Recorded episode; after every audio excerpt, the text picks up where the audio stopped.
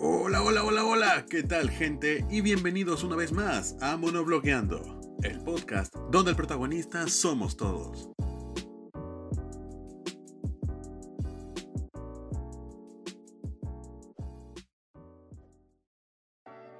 Hola, hola, hola, hola, hola, ¿qué tal gente? Y bienvenidos una vez más a su espacio favorito en Spotify. Mi nombre es Frank Anderson y quiero darles la bienvenida a Monoblogueando.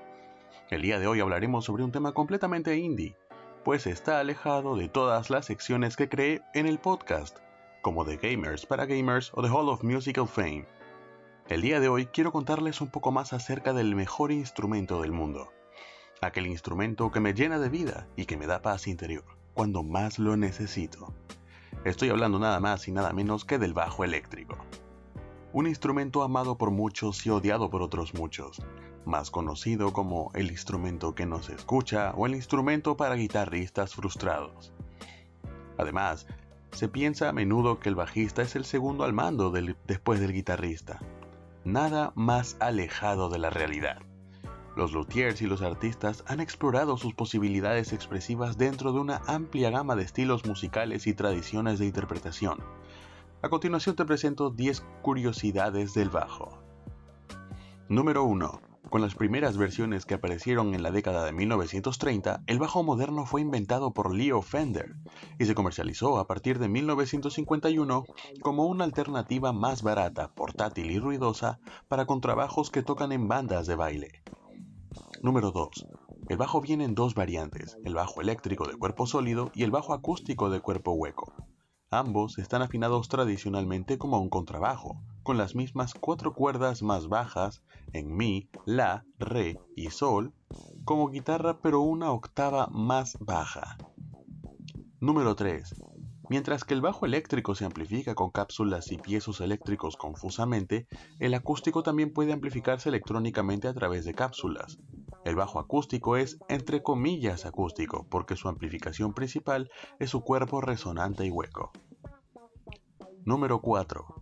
Tanto el bajo eléctrico como el acústico originalmente y típicamente tienen diapasones contrastes, lo que facilita la entonación, pues las versiones sin trastes permiten un sonido que puede aproximarse al sonido del contrabajo. Número 5. El bajo puede tocarse con o sin uña. Existen algunas diferencias ideológicas así como musicales.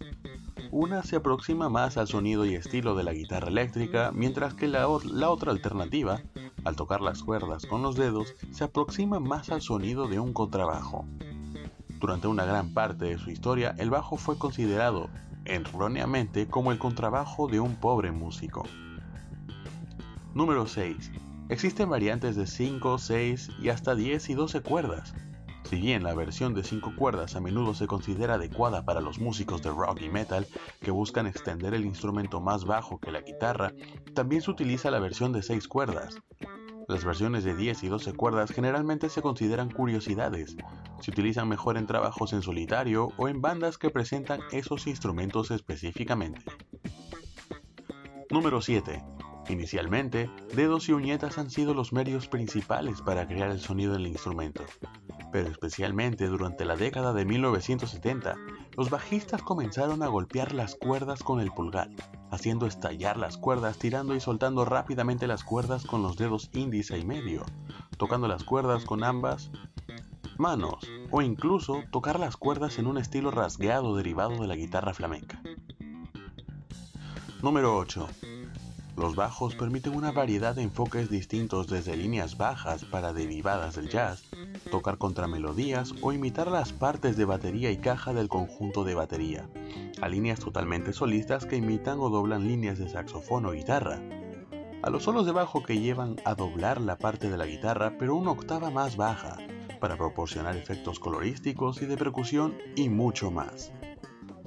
Número 9. Debido a que la guitarra eléctrica a menudo sí ha sido considerada el instrumento virtuoso en la música popular dominada por los hombres, las contribuciones de las mujeres a menudo han sido relegadas. A pesar de esto, las mujeres han destacado como bajistas, haciendo importantes contribuciones en todos los géneros, incluyendo soul, funk, hardcore punk y doom metal, todas las técnicas y expresando diversas subjetividades a través del instrumento. Número 10. Aunque principalmente es un instrumento de música popular, varios compositores que escriben en la tradición del concierto han incluido el bajo en sus piezas, como Schnittke.